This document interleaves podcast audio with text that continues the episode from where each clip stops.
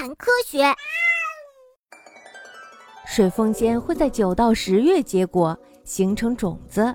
这时候呀，水凤仙的果实中会有两股力量相互较量，一种呀像里卷的力，另一种呢是阻挡它的力。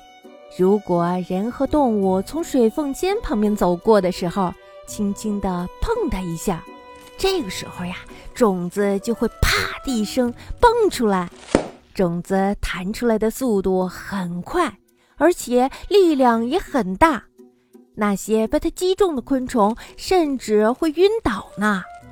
嗯，哎呦，哎，凤仙花和水凤仙，爱美的女孩子们都喜欢涂漂亮的指甲油。凤仙花呀，就是用来制作指甲油的原料。生长在山间和田野潮湿地带的水凤仙，黄色水凤仙、白色水凤仙和加椰水凤仙。嘿，没有想到吧？我们凤仙花还是一个大家族呢。